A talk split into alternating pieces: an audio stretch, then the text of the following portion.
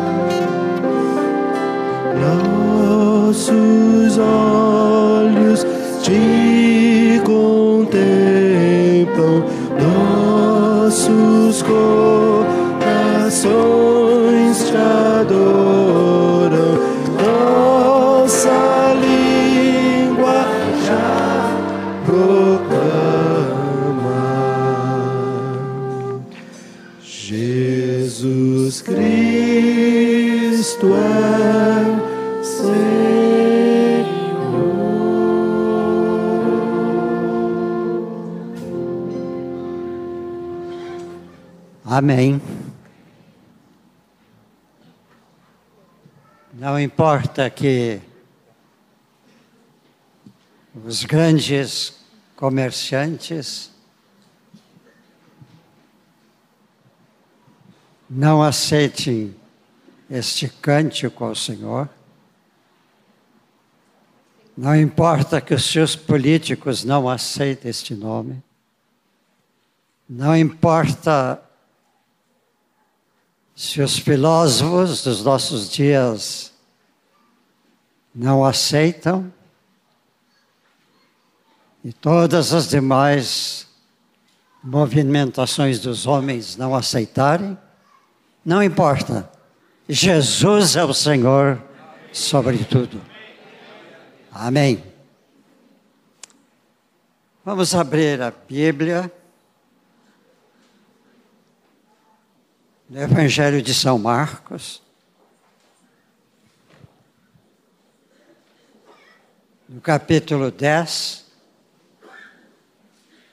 Marcos 10, começando no versículo 32. Marcos 10, 32.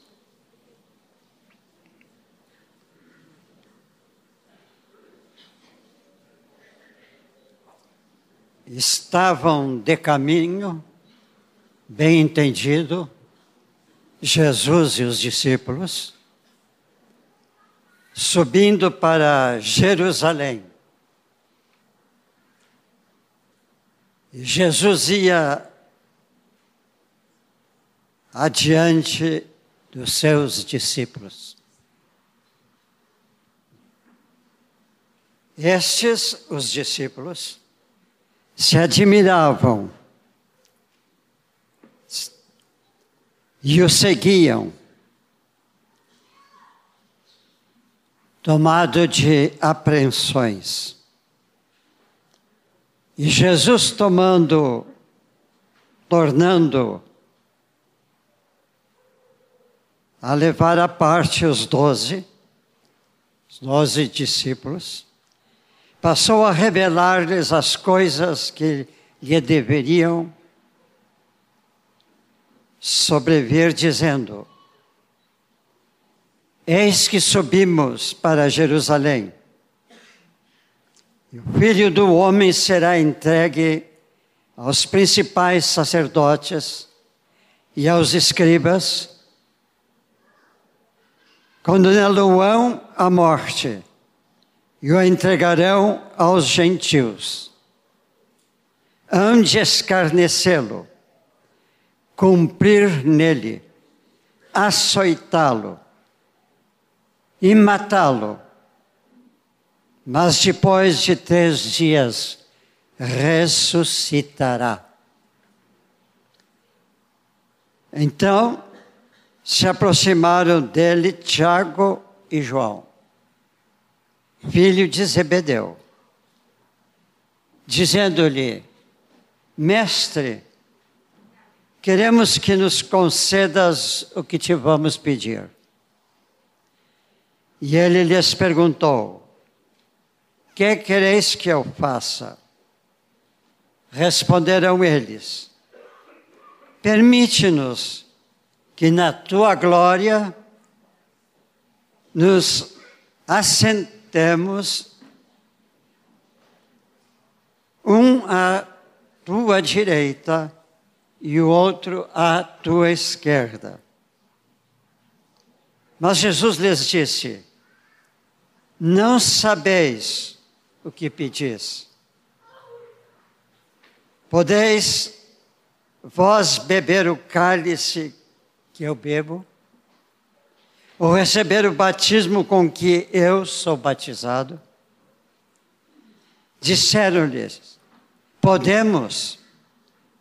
Tornou-lhe dizer Jesus: Beberás o cálice que eu bebo, e recebeis, recebereis o batismo que sou eu batizado.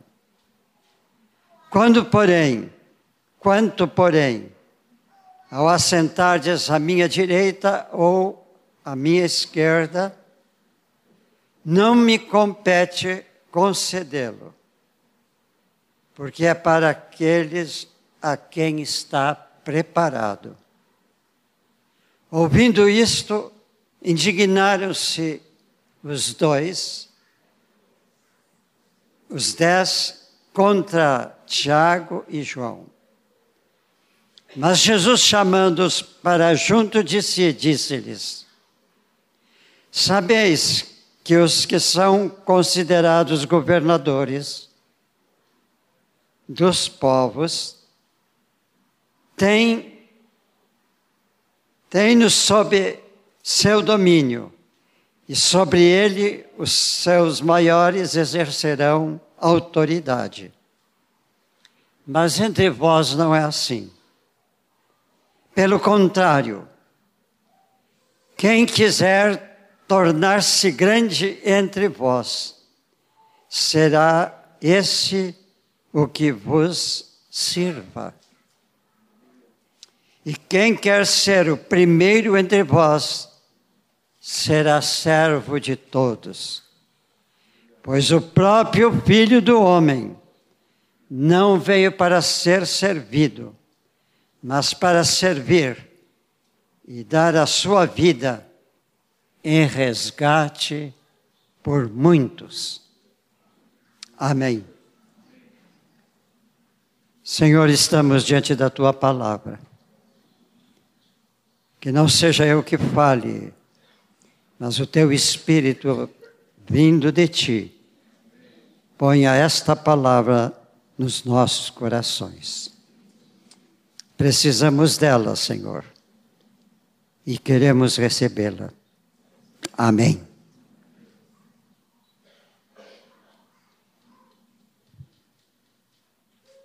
Neste texto de Marcos,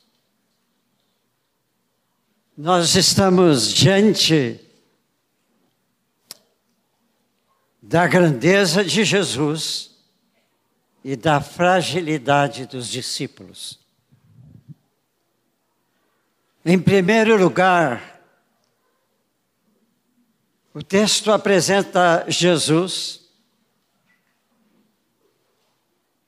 e com ele os discípulos e este grupo estava caminhando em direção à capital de Israel, Jerusalém.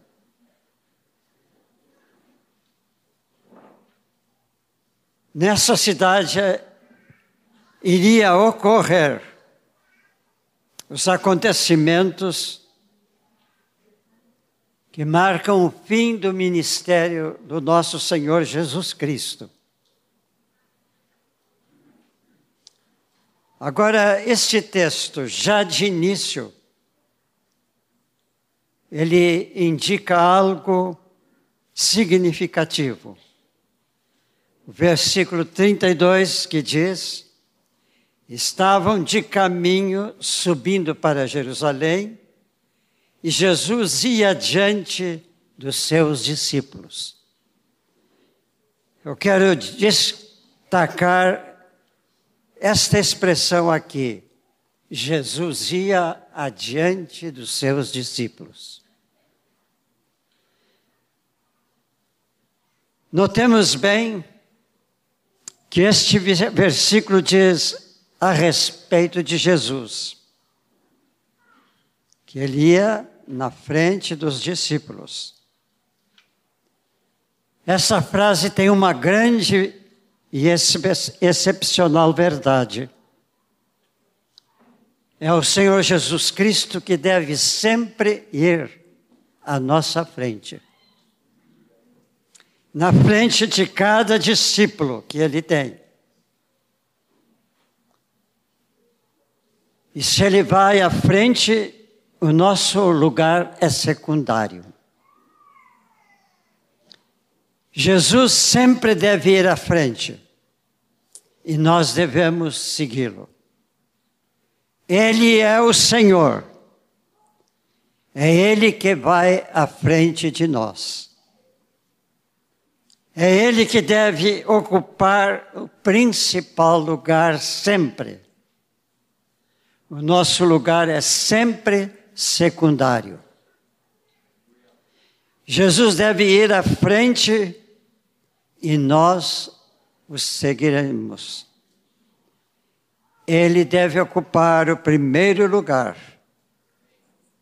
E então, após ele, seguem os discípulos. Por quê? Porque ele é eternamente o guia supremo. Se Deus lhe deu toda a autoridade nos céus e na terra, ninguém pode tirar a sua autoridade. E diante de uma autoridade, nós temos que ter o maior respeito. Diante de uma autoridade, nós precisamos temer. Agora, meus irmãos, eu quero fazer uma anotação. Temer na Bíblia pode ter dois sentidos. Um é um título, é um nome, uma, uma palavra que é muito comum, que muitas vezes usamos.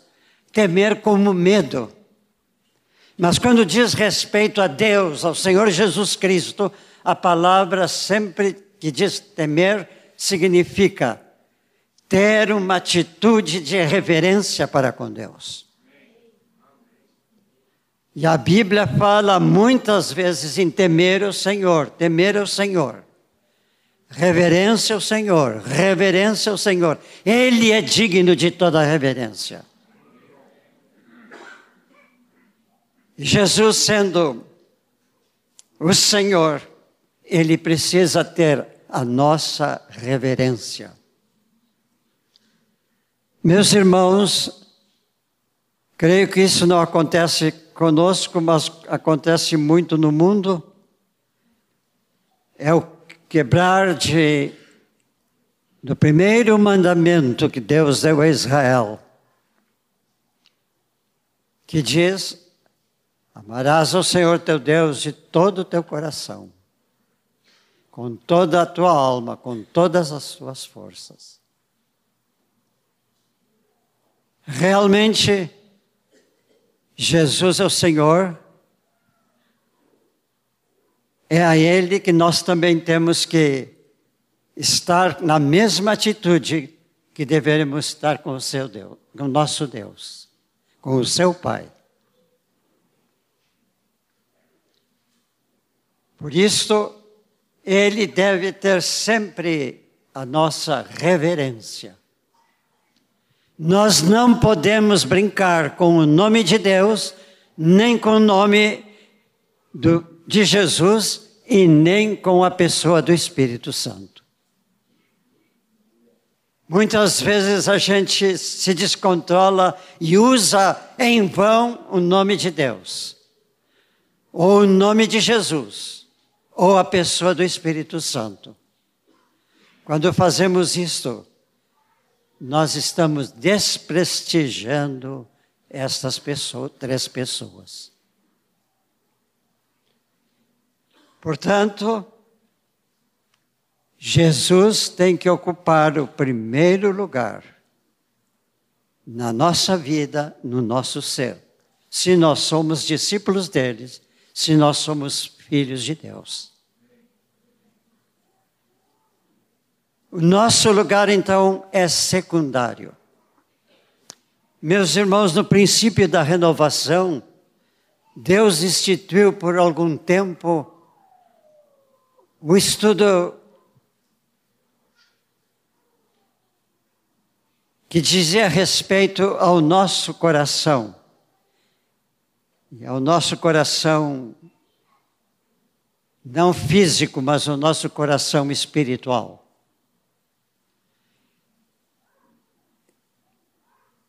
E o ensino que veio é que nós deveríamos ter um grande quebrantamento do nosso coração. Porque nós sempre somos secundários, mas muitas vezes nós queremos estar acima das coisas que são divinas. Às vezes nós queremos ser os tais, às vezes nós queremos ser os maiores. Às vezes não respeitamos os menores. O Senhor sempre deve ser respeitado e nós devemos estar em quebrantamento diante dele. Naquele dia, naqueles dias tinha uma frase que um irmão americano colocou em um dos seus livros e que era muito repetida para nós, por nós. A frase era assim: Quando Jesus está no trono, eu estou na cruz. Quando eu estou no trono, Jesus está na cruz. E essa é uma grande verdade. Se nós não temos um coração quebrantado, o nosso eu é quem comanda a nossa vida. Agora, se nós temos um coração quebrantado, é Jesus que comanda a nova vida. Se nós temos nosso coração no trono, nós andamos na frente de Jesus, não seguimos Jesus. Mas se nós temos no nosso coração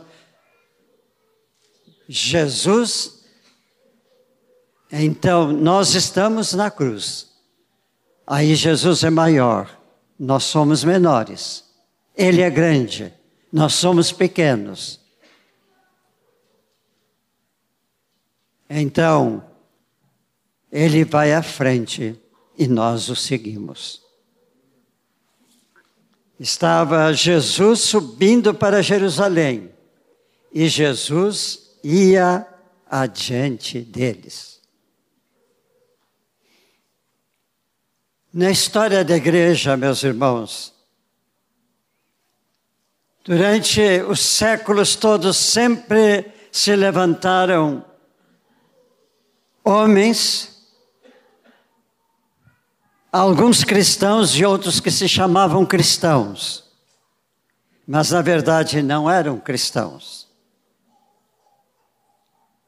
pensavam que eram cristãos. Eles muitos seguiam firmemente os ensinos de Jesus. Mas nenhum desses nomes que ficaram na história, que são respeitados como grandes cristãos, nenhum deles superou a Jesus. Todos ficaram muito aquém de Jesus. Outros mestres que queriam andar na frente de Jesus criaram o que se chama as heresias. Uma heresia é aquilo que é contrário à palavra de Deus. Estes se confundiram queriam ir na frente da palavra, mas não respeitaram a palavra e a palavra deles desapareceu na história. E as suas palavras chegaram muitas vezes a retirar aqueles que iam atrás de Jesus e colocaram longe de Jesus.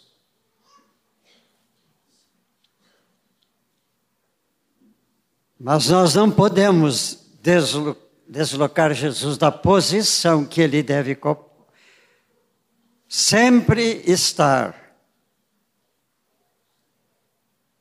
Compete a nós irmos após ele. A Bíblia nos ensina que Jesus é a cabeça do corpo e o corpo é a igreja. E nós então somos parte desse corpo. Mas agora, irmãos, diante do que isto que nós estamos falando, nós temos como igreja de sempre atender aquele que é o cabeça da igreja. Um dos problemas que a igreja tem, eu digo a igreja em geral no mundo, e mesmo a igreja através dos séculos, o grande problema que a igreja teve, a igreja tem, provavelmente enquanto Jesus não voltar para instituir realmente a sua igreja, a igreja andará muitas vezes querendo estar acima de Jesus. Mas o Senhor é a cabeça. O corpo é comandado pela cabeça. E se nós, membros do corpo, somos parte deste corpo, mais ainda temos que estar submisso à cabeça que é Cristo. Se estivermos fazendo algo na nossa vida cristã, no nosso discipulado, na vida cristã que realizamos juntos alguma coisa que exalta o nosso eu, ou que o nosso eu não está quebrantado, alguma coisa que não está na palavra, no propósito de Deus, então nós estamos indo à frente de Deus e a falência na nossa vida cristã. A quebra da nossa vida espiritual. E por isso muitos cristãos não andam nada, ficam parados, porque ainda não quebrantaram o seu coração diante da palavra de Deus. Querem ir além ah, mas eu gosto disto. Ah, mas eu acho que isso é melhor para mim. Todos os outros fazem, por que, que eu não posso fazer? Isto é coração não quebrantado. E coração não quebrantado é coração que não está sob a direção daquele único que tem que dirigir a sua vida de cristão, se é discípulo de Jesus. Jesus é o Senhor da igreja, por excelência. Apocalipse tem uma expressão sobre Jesus. Diz que ele é o primeiro e é o último. Ele é o primeiro porque veio ao mundo para iniciar uma obra que não existia. Então, ele é o primeiro na obra da sua igreja. E ele é o último, porque um dia ele vai encerrar a vida da igreja no mundo. Porque esta igreja ele levará com ele.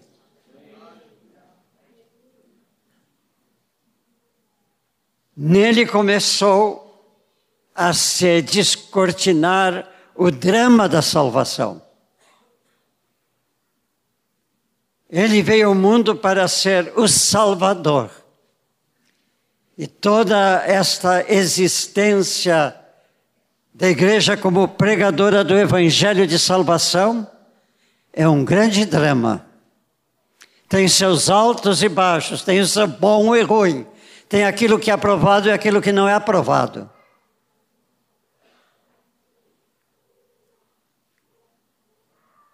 Mas um dia, Jesus vai encerrar.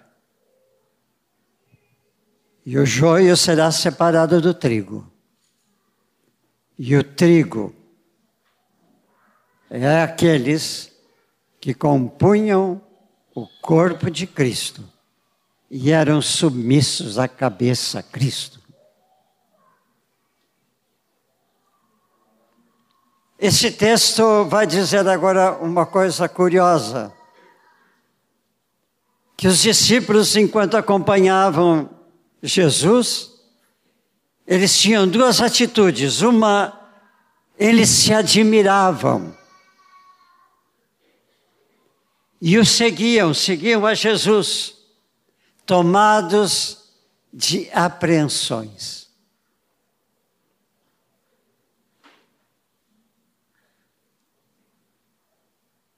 Realmente eles deveriam ter muitas apreensões. Porque naqueles últimos dias Jesus estava falando insistentemente com eles que ele iria deixá-los, que ele iria para o seu pai, que ele iria uh, uh, ser sacrificado, que ele ia morrer, que ele ia ressuscitar, que ele ia subir aos céus.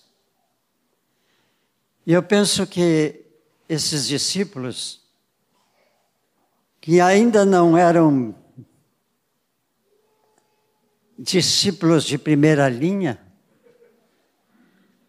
eles precisavam realmente expressar essa situação de apreensão. O que, que vai acontecer conosco se Jesus morrer e não ressuscitar? O que, que vai acontecer conosco se Jesus morrer e ressuscitar? Vai para o céu, nós ficamos sozinhos. Como é que vai ser isto? Qual é o nosso futuro? Antes da verdadeira conversão que os discípulos foram ter, porque eles tinham muita descrença até o dia de Pentecostes, Eles estavam com o coração cheio de interrogações. O que, que será conosco? Ele nos deu uma obra tão grande ir por todo o mundo, mas como que nós vamos ir sem Ele? Foi por isso que Jesus, quando saíram depois da ceia, levou os discípulos pelo caminho mais longo entre aonde eles estavam até o Monte das Oliveiras. Foi de propósito que Jesus fez isto, para que naquela caminhada ele fosse instruindo muitas coisas que eles precisavam aprender. E eu sempre que leio sobre esse texto, eu fico pensando muito em três coisas que Jesus pedia para os discípulos.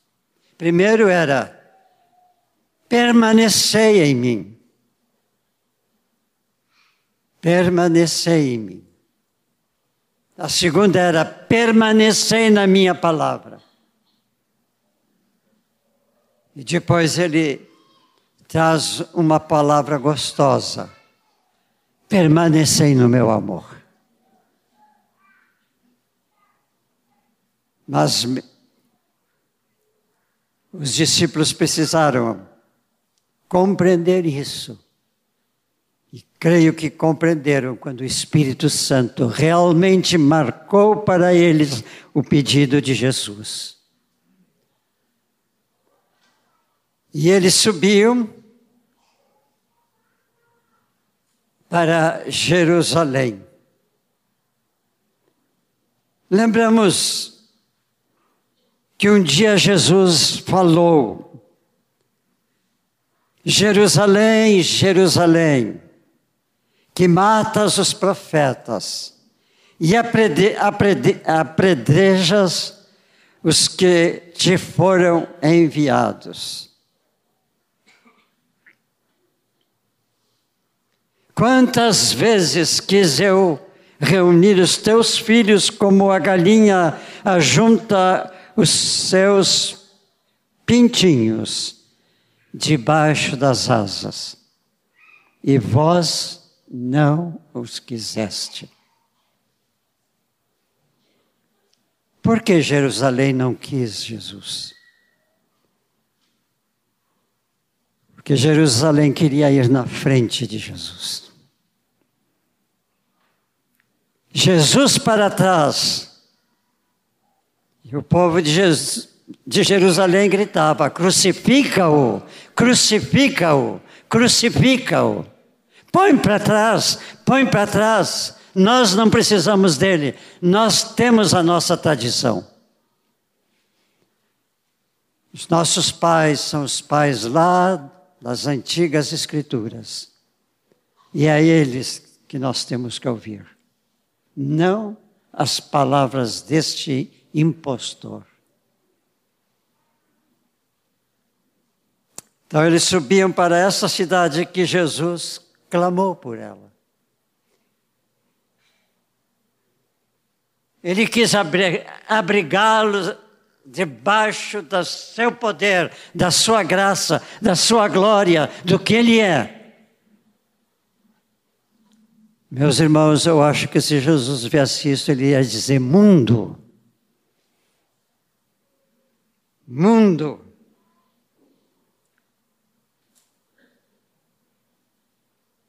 Porque não quiseste me receber.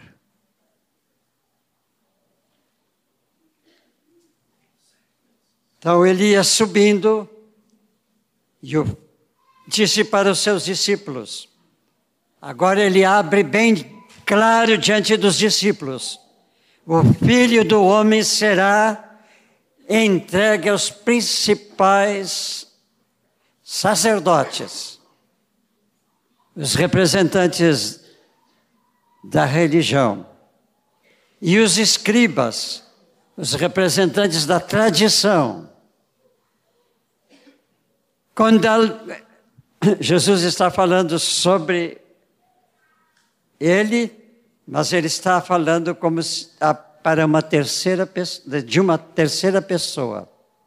Condenarão à morte e o entregarão aos gentios.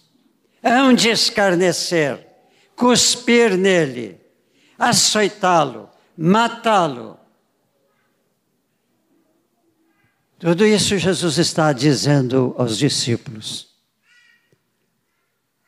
Será que os discípulos estavam ouvindo?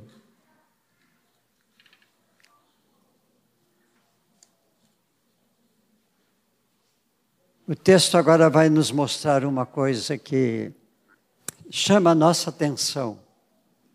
É o comportamento inesperado que dois discípulos seus tiveram.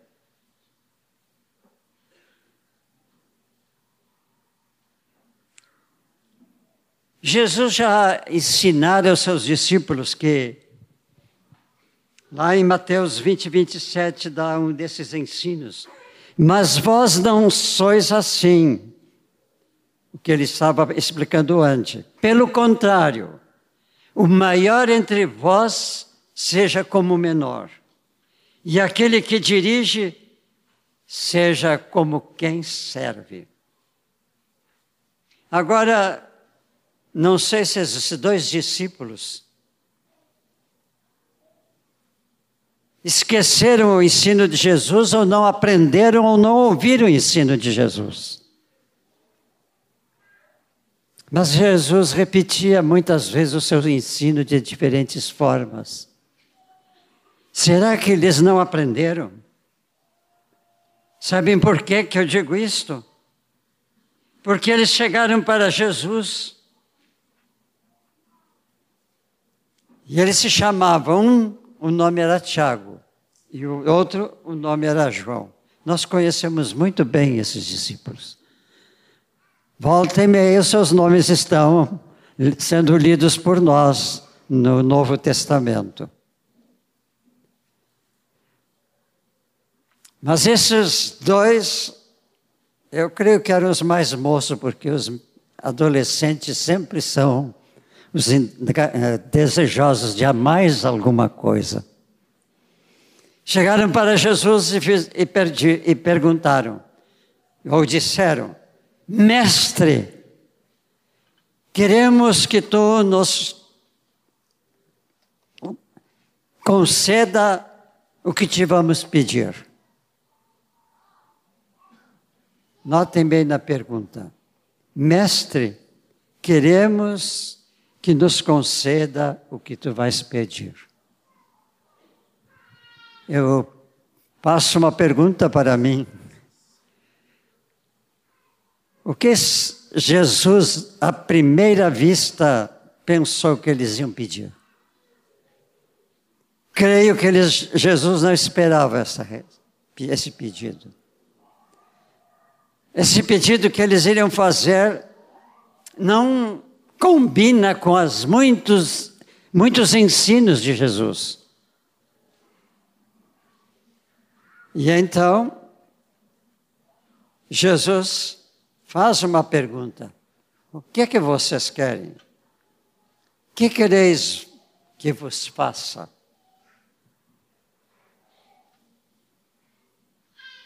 E aí veio uma resposta muito infantil, uma, uma pergunta muito infantil.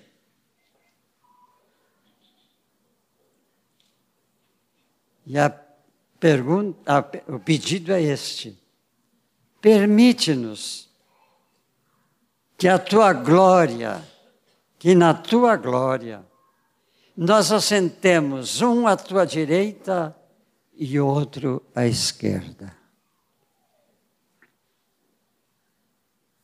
Meus irmãos, eles não pensaram no Jesus, que disse que seria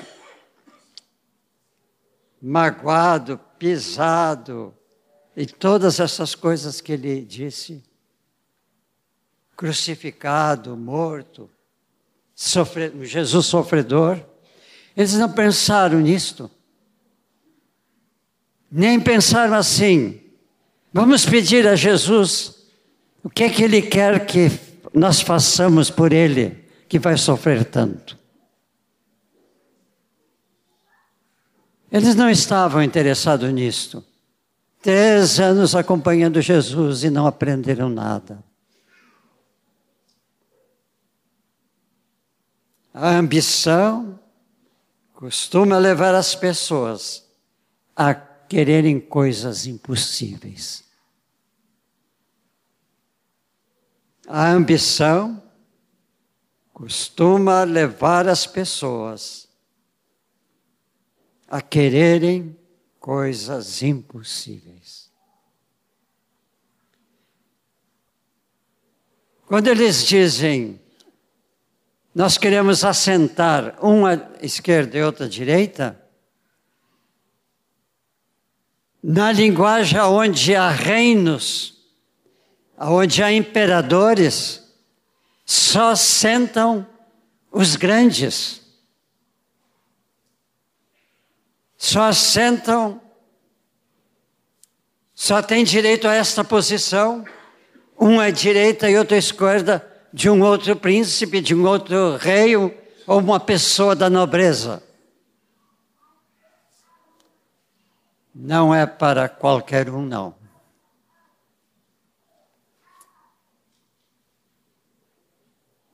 a ambição destes jovens que queriam uma grande exaltação.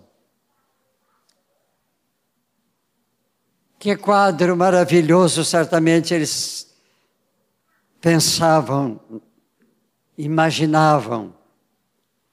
Jesus sendo exaltado na glória do Pai.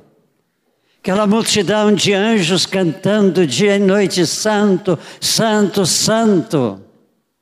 E outros, outras multidões de já pessoas que foram lavadas pelo sangue de Jesus, ali louvando com cânticos, e os anjos com as suas harpas e instrumentos de música celestiais.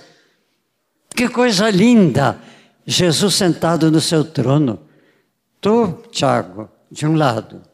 Tu, John, eh, João, do outro lado. Perdão. Mas o teu nome não deixa de ser esse nome.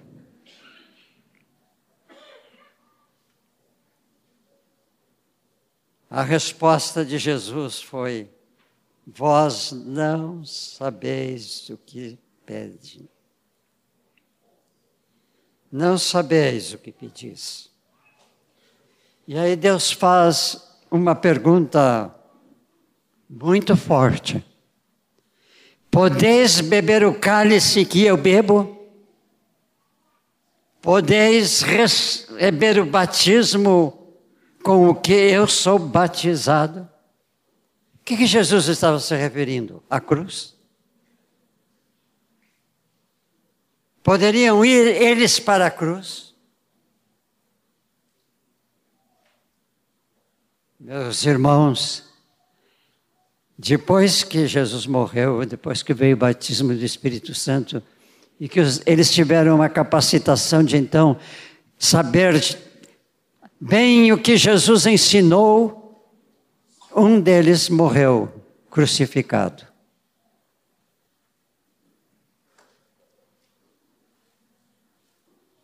E ele era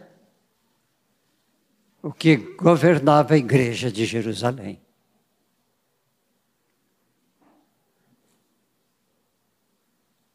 Quando Jesus disse: Podeis beber o cálice que eu bebo, lembramos da oração de Jesus no Getsemane: Pai, se queres, passa de mim este cálice.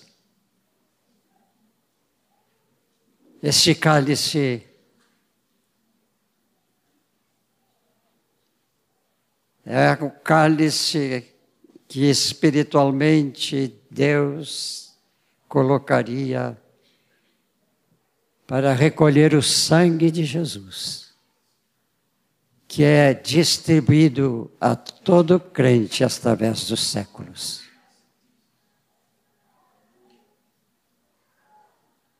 Qual era o batismo? Um batismo que levava à morte.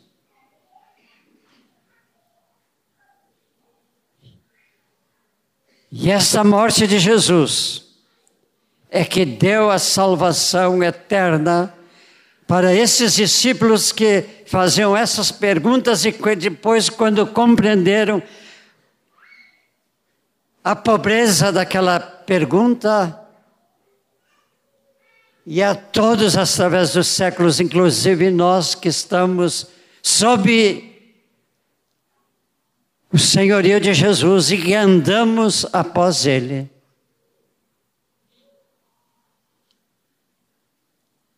Esse é o batismo que o Senhor perguntou se eles podiam receber o que ele sofreu na cruz. É uma pergunta forte. Qual foi a resposta dos jovens? Ah, podemos, Senhor. Além do egoísmo, a vaidade. Queremos, podemos.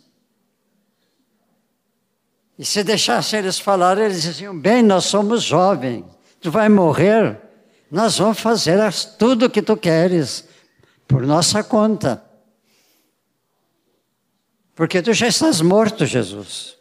Tu não vais mais nos comandar, nós vamos ter que ir por nós mesmos. Ah, meus irmãos, quantos discípulos hoje são como esses dois homens?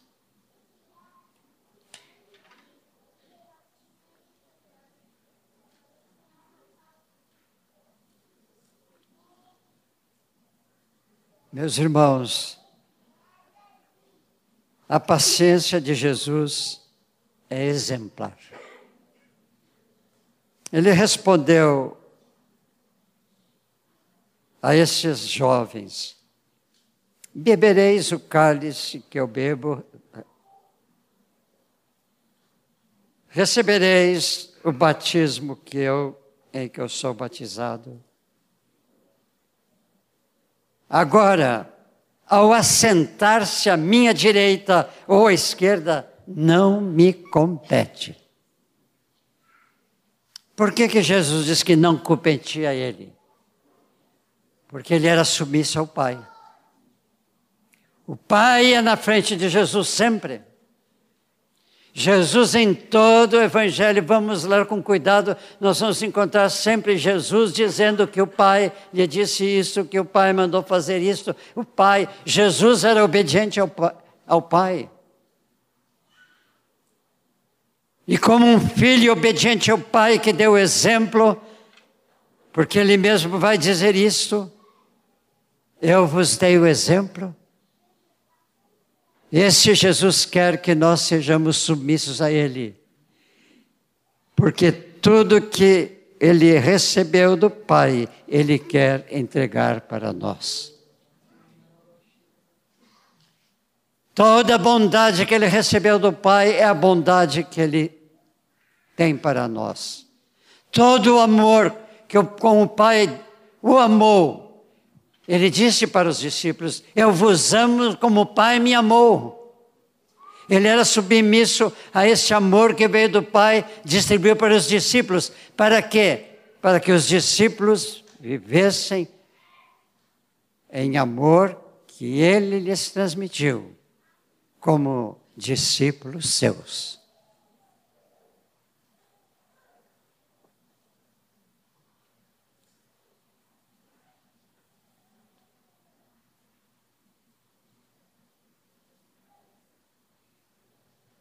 O estar à direita ou à esquerda compete conceder àqueles a quem está preparado.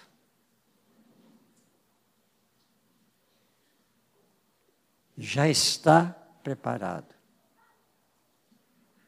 Agora se temos a curiosidade que os discípulos tinham, se temos esta curiosidade, vamos colocar diante do trono de Jesus e ver quem está ao seu lado. Mas agora Jesus era muito paciente. O texto diz: chamando os discípulos para, junto de si, disse-lhes, versículo 42, 45 deste capítulo 10.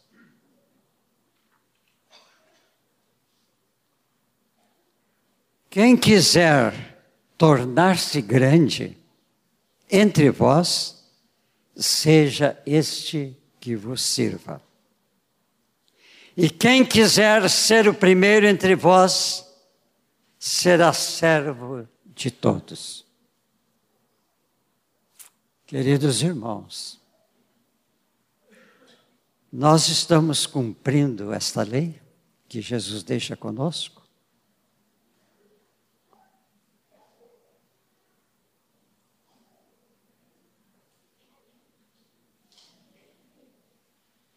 Quem quiser tornar-se grande entre vós será o que sirva.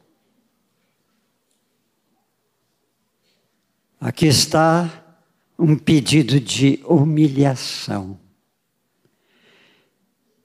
Meus irmãos, um cristão não pode ter orgulho, vaidade de si mesmo e nem pode querer estar acima de qualquer pessoa. Ele tem que estar abaixo de Jesus, mas não acima de qualquer irmão. Muitas vezes,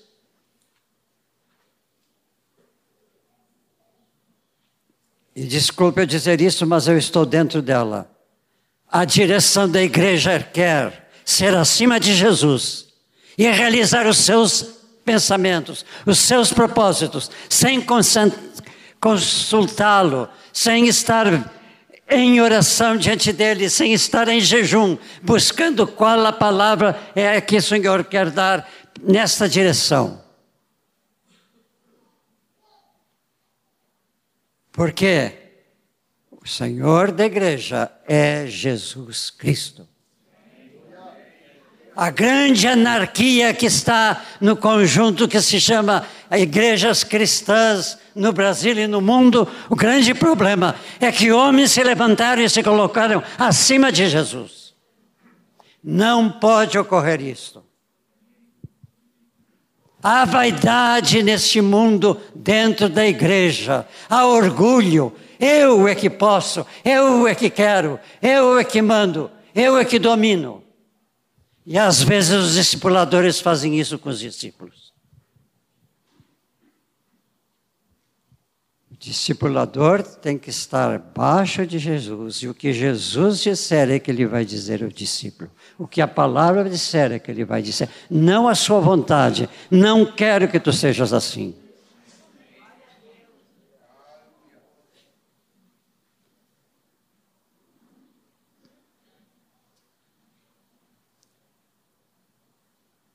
Meus irmãos, quem quiser ser o primeiro entre vós, seja o servo de todos.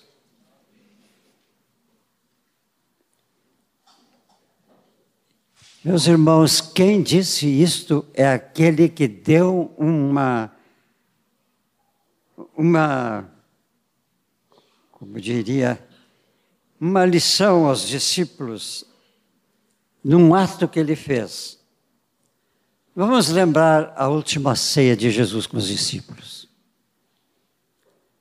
Ali, reuniram-se naquele cenáculo que Jesus mandou preparar. Jesus chegou, os discípulos chegaram, estavam todos ali. Todos sentaram à mesa. É sabido por todos, nós temos falado muito, né? Que naquela época eles só usavam sandálias, não havia asfalto, não havia calçamento, havia poeira na estrada. E quem conhece Israel vê que lá tem mais deserto do que campo. Então os pés chegavam sujos e cansados. E então, o que convidava para almoçar na sua casa, ouvir um casamento, uma festa, ele tinha um servo na porta, certamente, com uma bacia, com uma toalha, lavava os pés de cada pessoa que ia chegando, enxugava, e as pessoas iam agora tranquilas para participar da ceia. Naquela ceia, Jesus viu os homens, todos seus discípulos, sentarem. E cada um conversava com o outro. Ah, esta ceia com Jesus hoje vai ser assim, assim, assim. Que será que ele vai fazer? Jesus esperava que alguém servisse. Ninguém fez isso. Jesus certamente entrou na casa, pediu uma bacia, um pouco d'água, uma toalha, tirou as suas vestes de cima e começou a lavar os pés dos discípulos. E depois de fazer este ato, ele disse: Porque eu vos dei o exemplo, para que, como eu fiz, façais vós também. Em verdade, em verdade vos digo, que não é o servo maior do que o Senhor, nem o enviado maior do que aquele que o enviou. Ora, se sabeis estas coisas, bem-aventurados, felizes, sois se as praticardes.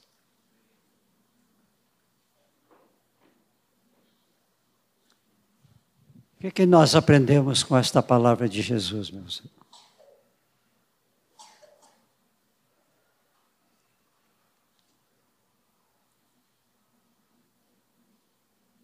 Aqueles dois discípulos que perguntaram a Jesus, pediram a Jesus,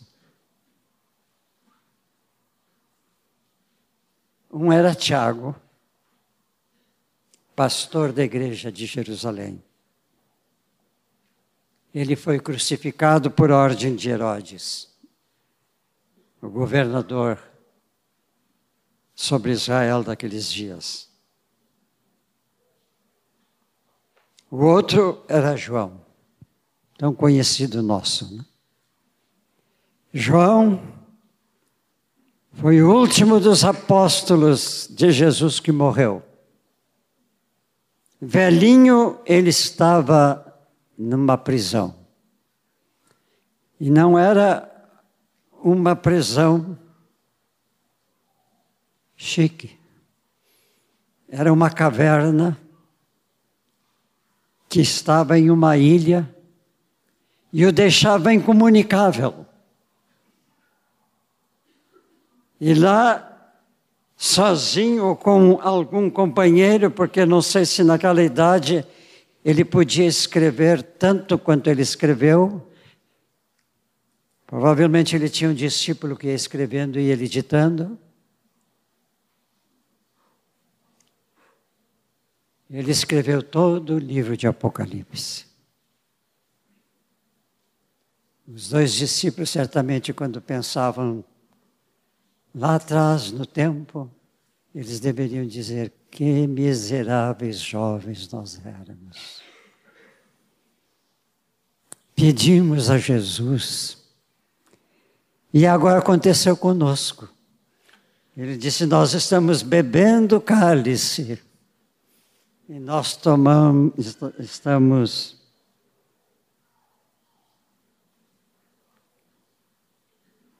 sofrendo aqui. Mas aleluia, glória a Deus. Nós tivemos um ministério que certamente Jesus aprovou.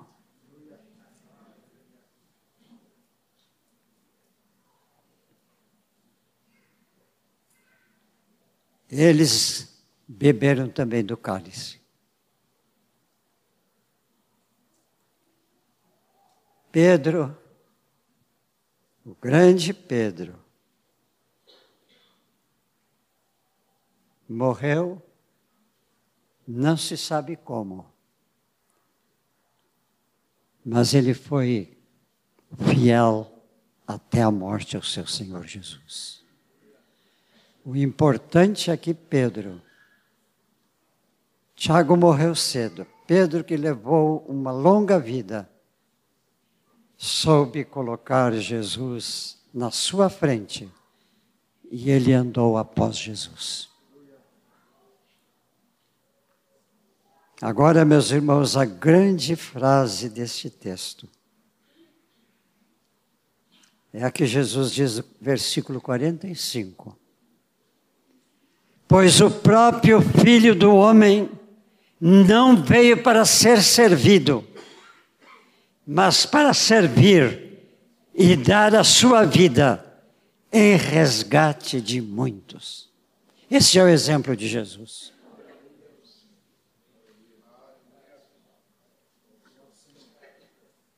Será que Jesus vai nos perguntar: podem vocês seguir este meu exemplo? Senhor Jesus, Tu conheces o nosso coração. Tu conheces cada um de nós. Tu sabes, Jesus, que nós somos tão limitados, pequenos, e tu sabes que muitas vezes nós nos orgulhamos de tantas coisas, até mesmo da nossa pequenez. Ah, eu sou um humilde servo do Senhor. Jesus, que o teu Espírito, o Espírito Santo, que é o Espírito do Pai, nos envolva. Nós somos o teu povo, nós somos teus discípulos, nós somos raça tua, povo teu. Queremos estar debaixo do teu governo, ser obediente a ti em cada momento da nossa vida. Se nós precisarmos, Senhor, se alguém aqui precisar, de tirar o seu eu do trono